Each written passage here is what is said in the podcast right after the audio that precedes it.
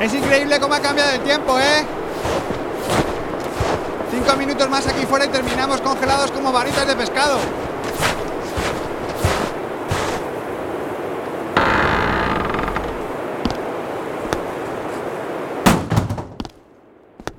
Uf, madre mía, qué frío, qué frío hace, madre mía, madre mía. Joder, alucinante. Oye, por cierto, ¿tú sabes qué tienen en común la carne de oso polar, los masones y el capitán Iglo con los inuits, la taxidermia y el pescado congelado? Pues vete poniendo una rebequita porque esta semana te traigo la historia de la marca Birdseye y el origen de la comida congelada.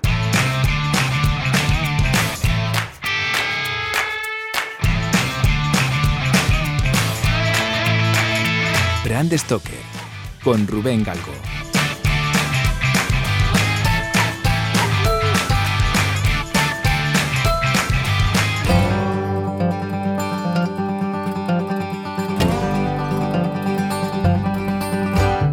Como todas las semanas, el título de este episodio es un spoiler de todo lo que te voy a contar. A lo mejor esta es una de las gracias que tiene el podcast, ¿no? Pero bueno, en esta ocasión, la marca Birdseye, separado Bird's Eye, eh, seguro que no te suena absolutamente de nada. A lo mejor como mucho pues has traducido el nombre, habrás pensado, joder, qué raro, ¿no? Que, que una empresa de comida congelada se llame Ojos de Pájaro, ¿no? Pues sí, el naming es un poquito raro. ¿Qué le vamos a hacer? Bueno, el naming, mejor dicho, el apellido. El apellido es un poquito raro porque la marca pertenece a Nomad Foods. Tampoco, tampoco te suena, ¿no? Pues empezamos, bien. A ver, te cuento. Nomad Foods es un holding empresarial europeo de comida congelada al que pertenecen marcas tan míticas, tan conocidas como Findus, La Cocinera, Iglo, el del Capitán Iglo, y, por supuesto Versailles, que es la, la prota de este episodio. El nombre de esta última viene del apellido de un estadounidense llamado Clarence Versailles, todo junto, Versailles. Y era un jovencito de Brooklyn, de, de, Nueva York, que literalmente estaba obsesionado con las ciencias naturales. Es un chaval que, bueno, nació en, en 9 de diciembre de 1886 en el seno de una familia numerosa.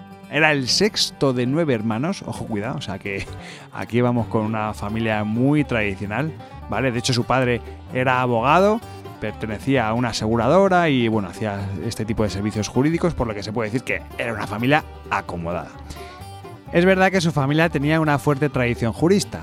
Su bisabuelo, Victory Versailles, fue el famoso fiscal del juicio del supuesto secuestro de William Morgan, que fue un hombre que amenazó con divulgar los secretos de los masones y cuya desaparición provocó un sentimiento antimasónico en Estados Unidos que de hecho derivó en, la formación de un partido político antimasónico. El asunto es que al pequeño Clarence no le gustaba nada esto de ser abogado. A Clarence Versailles le gustaba la comida en general y todo lo relacionado con los animales y la naturaleza en particular. Además tenía un espíritu empresarial que le marcó toda su vida. Sí, porque, bueno, pues con tan solo 10 años, por ejemplo, pues ya se dedicaba a cazar ratas y a exportarlas vivas, eh, o lo que es más bizarro. Aquí a mí me dejó esto un poco con el culo torcido, ¿no? Que aprendió taxidermia él solito y por correspondencia. ¿Quién puñetas hace eso, no? ¿Quién quiere aprender taxidermia y por correspondencia? Bueno, pues Clarence Versailles. Era una persona que, bueno, pues de este tipo de gente que, quiere saberlo todo, ¿no? Quería saber por qué la gente hacía las cosas, por qué las cosas que hacían las hacían de esa forma, eh, por qué no se podían hacer mejor. Bueno, era un tío inquieto. Y en el fondo pues estaba muy interesado en, en los procesos, ¿no? En definitiva lo que le gustaba era conocer eh, los porqués. Y por eso quizás pues tenía mucha curiosidad por la naturaleza. Y como estaba todo el día cazando bichos, investigando cosas viscosas y coleccionando insectos, pues sus compañeros de clase le pusieron el mote de El Bichos. Ojo que yo también conozco a un tío que le llamaban así, El Bicho, y al final termina siendo youtuber. Bueno, al final entró en la misma universidad donde había estudiado tradicionalmente su familia, pero él, sin embargo, lo hizo para estudiar ciencias. A Clarence, eh, bueno, pues la cosa es que se le estaban dando muy bien los estudios, ¿no? Pero al segundo año de carrera tuvo que dejarlo porque su familia no podía seguir costeándole los estudios. Y te dirás, oye, ¿qué pasó? ¿Qué, ¿Qué, es lo que sucedió tan importante para que este chico no pudiese seguir estudiando? Bueno, pues hasta donde he conseguido indagar, eh, resulta que su padre y su hermano, que los dos eran abogados, pues fueron a la cárcel. un día, por lo visto, pues estafaron a un cliente, eh, estaban pendientes del juicio, a él no le dijeron nada, entonces, bueno, pues los dos al trullo. Entonces Versailles tuvo que empezar a ganarse las habichuelas como, como se suele decir. Ese mismo verano de 1908, Versailles encontró trabajo en el Departamento de Agricultura de los Estados Unidos, en, Nuevo México y Arizona, y se dedicaba básicamente a, hacer de, naturalista asistente, ¿vale? Es un poco el término de, la labor que, desempeñaba. Su tarea realmente pues, era ayudar a los agricultores y a los ganaderos a deshacerse de, esos depredadores, sobre todo los coyotes, ¿no? que estaban ahí molestándoles constantemente. Bueno, pues, pues eso es básicamente lo que, lo que hacía. Posteriormente hizo sus pinitos como entomólogo, que esto dirás, ¿qué es esto de los entomólogos? Bueno, pues entomólogo es el que estudia un poco también el tema de los insectos. Entonces, bueno, pues él estuvo realizando varias investigaciones sobre algunos animales, sobre todo la parte del oeste americano, e incluso llegó a descubrir que una garrapata era la responsable de unas fiebres muy raras que se estaban dando en la zona de las montañas rocosas. O sea, fíjate lo importante que era su labor. El Departamento de Agricultura de los Estados Unidos, entre el año 1912 y 1915, pues le iba ofreciendo expediciones científicas de manera intermitente, ¿no? Y bueno, pues la siguiente aventura que le propusieron fue irse a El Labrador, que es una región de la costa atlántica de Canadá que está junto a la isla de Terranova. Entonces, eh, pues se marchó para allá y bueno, pues eh, la verdad es que aquellos años fueron los mejores años y los más importantes de, de, la vida de Versailles, sin duda porque le cambiaron, o sea, le cambiaron radicalmente y aprendió un montón de cosas que luego aplicó al resto de su vida. Su misión allí eh, era muy sencilla, estaba relacionada con el negocio de las pieles, lo que le llevó a relacionarse directamente con, los esquimales. Bueno, esquimales, eh, con los inuit, vamos a, decirlo para que no, se, no suene despectivo, ¿vale? Que sé que esto también es un poco sensible. Este podcast es una iniciativa de Brand Stoker, el estudio especializado en creación y gestión de marcas de Rubén Galgo. Si lideras una empresa o eres la persona responsable de crear o rediseñar la marca de tu compañía, no dudes en ponerte en contacto con nosotros. Búscanos en nuestra web brandstoker.com.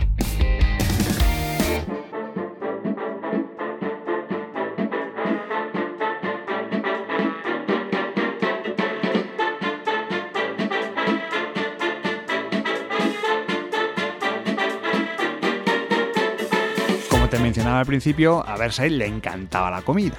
Le encantaba descubrir sabores nuevos, eh, cómo aderezarlos, cómo potenciar su sabor. Y bueno, pues digamos que disfrutaba mucho de la comida, ¿no? Pero seguramente no como lo hacemos tú y yo. Sí, porque cuando estuvo en el oeste, pues él ha dejado escrito, ¿no? Que, que comía rodajas de serpiente de cascabel fritas en grasa de cerdo, así, literal. Y en el labrador, pues lo que hacía es bueno, escribía una serie de cartas a su familia describiendo las comidas tan exóticas como el lince marinado en Jerez, puerco espín, zorrillo o carne de oso polar. Todo como muy, como muy bizarro, ¿no? Una dieta muy, muy saludable, ¿no? Bueno, pues estas comidas estaban muy bien para afardar en las cartas con, la family, pero en el fondo echaba de menos la comida de Brooklyn, ¿vale? Era un poco lo que, lo que él iba machacando día a día, ¿no? Por eso, durante los largos inviernos en el Labrador, pues le enseñaron a, a valorar el lujo de tener alimentos frescos. Sí, porque no te he dicho hasta ahora que los inuit no tenían comida fresca. Todo lo que cazaban lo congelaban y solo lo descongelaban para comérselo. Durante aquellos años, pues Versailles se casó, tuvo un bebé incluso, y la ausencia de comida fresca pues empezó a preocuparle. Pues de hecho le preocupaba bastante porque pensaba que al ser congelada y descongelada después, pues perdía calidad y sobre todo perdía sabor.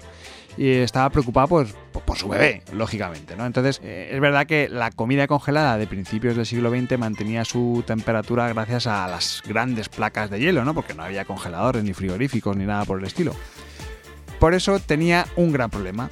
Tardaba muchos días en congelarse y otros tantos días en descongelarse. Digo, congelarse mm, completamente, ¿vale? Tardaba varios días.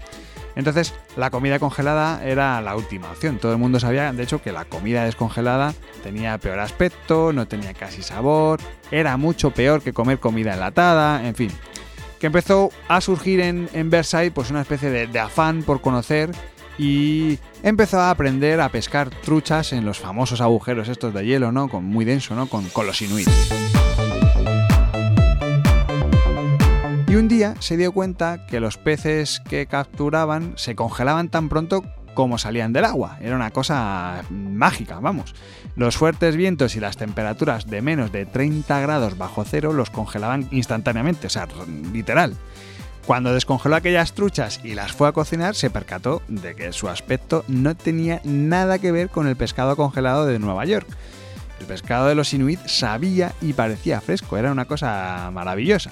Entonces, de nuevo, la mente analítica de Versailles se puso en marcha y, resumiendo mucho, descubrió que cuando la comida se congelaba lentamente se formaba una especie de cristales de hielo dentro de las células animales o vegetales y cuando la comida se descongelaba, pues ese líquido celular se escapaba del tejido y lo dañaba. Por lo tanto, la comida eh, perdía consistencia, se quedaba blanda o seca y bueno, resumiéndolo todavía más, pues era como que la congelación rápida a temperaturas más bajas daba a los cristales de hielo menos tiempo a formarse y también eran más pequeños, por lo tanto, pues el tejido se daña menos. No sé si ha quedado esto muy claro, pero si no, te invito a que te pases por nuestra página web donde vas a ver todo esto mejor explicadito, que ya sabes que es brandstoker.com.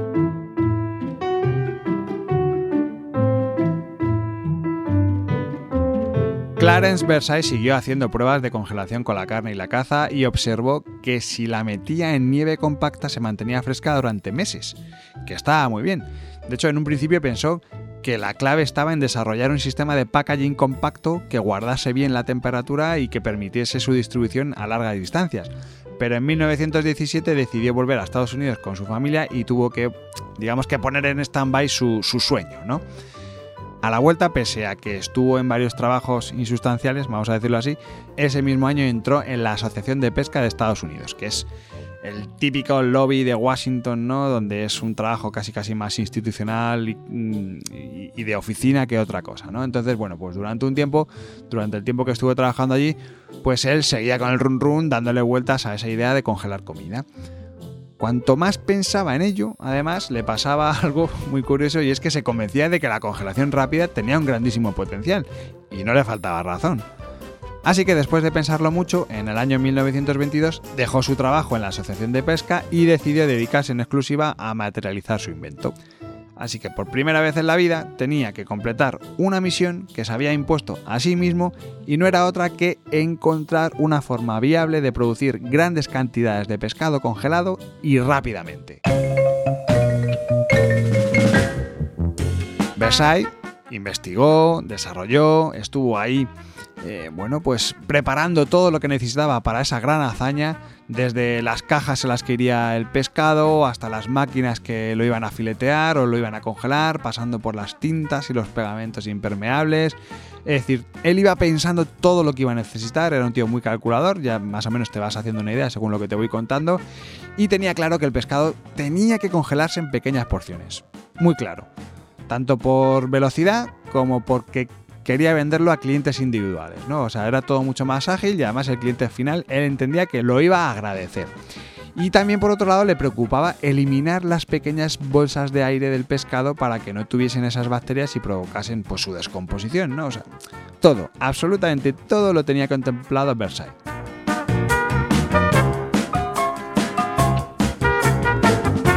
Y en estas llegamos al año 1922. En el año 1922 realizó experimentos de congelación de pescado en Clotel Refrigerating Company y poco después fundó su propia empresa eh, Versailles Seafoods para congelar filetes de pescado con aire frío a menos 43 grados centígrados. Vale, entonces tenemos que sobre el papel todo tenía muy buena pinta, ¿vale?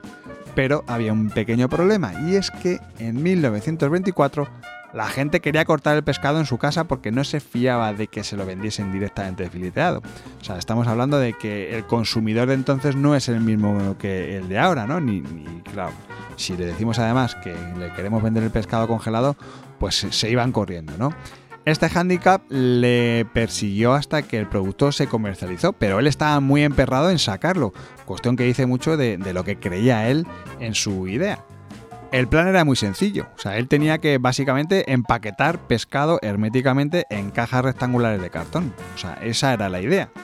Entonces al principio Versailles colocó estas cajas en unos soportes metálicos que se sumergían en una especie de, cloruro de calcio para que fuese congelada rápidamente, pero desgraciadamente en 1924 pues su empresa quebró por la falta de interés de los consumidores por su producto.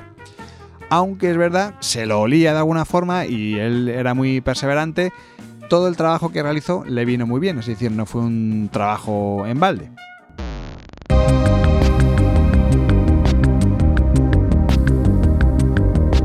Ese mismo año, 1924, Versailles desarrolló un proceso completamente nuevo para la congelación rápida. Así que Versailles tuvo que fundar otra empresa, se llama en este caso General Seafood Corporation, y la utilizó para comercializar este método. Finalmente, en 1927 solicitó la patente de este invento y lo denominó máquina de congelación multiplaca.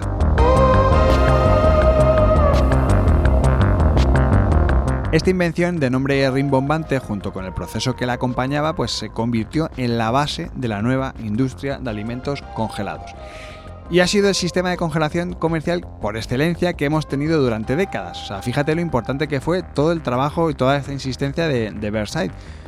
Básicamente la máquina de congelación multiplaca comprimía cajas de cartón impermeables que contenían bloques de pescado de unos 5 centímetros entonces, entre placas de congelación se mantenían entre 6 y 10 grados bajo cero durante 75 minutos.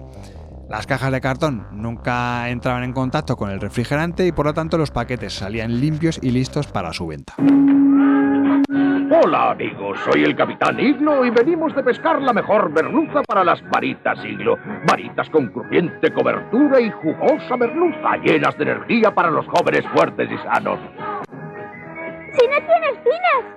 Además de mis varitas de merluza, os he traído del mar unas exquisitas sorpresas. ¡Pruébalas! Muchachos, hemos pescado algo bueno. La gente seguía sin ver esto de la comida congelada, ¿vale? Entonces, de hecho, empezaron a surgir los primeros grandes problemas. En primer lugar, a los ferrocarriles les preocupaba que pudieran ser demandados si el pescado se descongelaba en el trayecto. A los funcionarios de salud pública les preocupaban los insectos y los gérmenes, por otro lado las tiendas no tenían dónde almacenar los filetes congelados y claro, lo más importante, ¿no? Que los clientes no tenían forma de mantenerlos congelados en sus casas. No había frigoríficos todavía. Así que bueno, que todo eran problemas y las cajas se amontonaron en la fábrica de Versailles y al final pues se quedó sin dinero y en 1929, justamente en el año del crash del 29, pues tuvo que vender la compañía al fondo de inversión Goldman Sachs y a la empresa Postum Cereal Company. La operación se cerró en torno a unos 22 millones de dólares de la época, que hoy serían unos 285 millones de euros, que quien los pillara. Entonces, Goldman Sachs y Postum Cereal crearon un mega gigante de la alimentación llamado General Foods, que a lo mejor ya te empieza a sonar un poquito más, que a su vez fundó la Versailles Frozen Food Company. Sorprendentemente, aunque nuestro amigo Versailles estaba forrado, que tenía más dinero que el que podía imaginar, continuó trabajando en la compañía desarrollando aún más esa tecnología de comida congelada que a él le enamoraba hasta que lamentablemente Clarence Versailles pasó al Oriente Eterno el 7 de octubre de 1956 por un ataque al corazón a la edad de 69 años. Al igual que te dije con la marca Durex, buena parte de esta historia que te he contado no la vas a encontrar en Wikipedia. No. La principal fuente de la que he bebido ha sido una biografía sobre la vida y obra de Clarence Versailles, escrita por el periodista estadounidense Mark Kurlansky y titulada Versailles, las aventuras de un hombre curioso.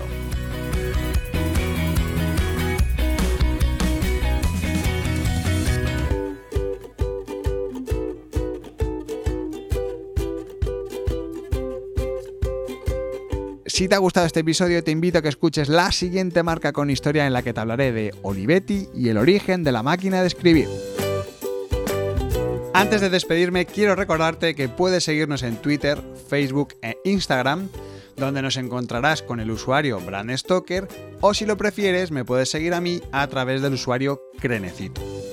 Este podcast es una iniciativa de Brand Stoker, el estudio especializado en creación y gestión de marcas de Rubén Galgo. Si lideras una empresa o eres la persona responsable de crear o rediseñar la marca de tu compañía, no dudes en ponerte en contacto con nosotros. Búscanos en nuestra web, brandstoker.com. No olvides comentar este episodio, valorarlo con 5 estrellas, darle a me gusta, compartirlo en tus redes sociales y si te has quedado con ganas de más, pues te invito a que escuches más episodios en brandstoker.com y aplicaciones móviles para iOS y Android. Muchas gracias por estar ahí y recuerda, como dijo Paul Rand, el diseño es simple. Por eso es tan complicado. Hasta el próximo programa. Chao.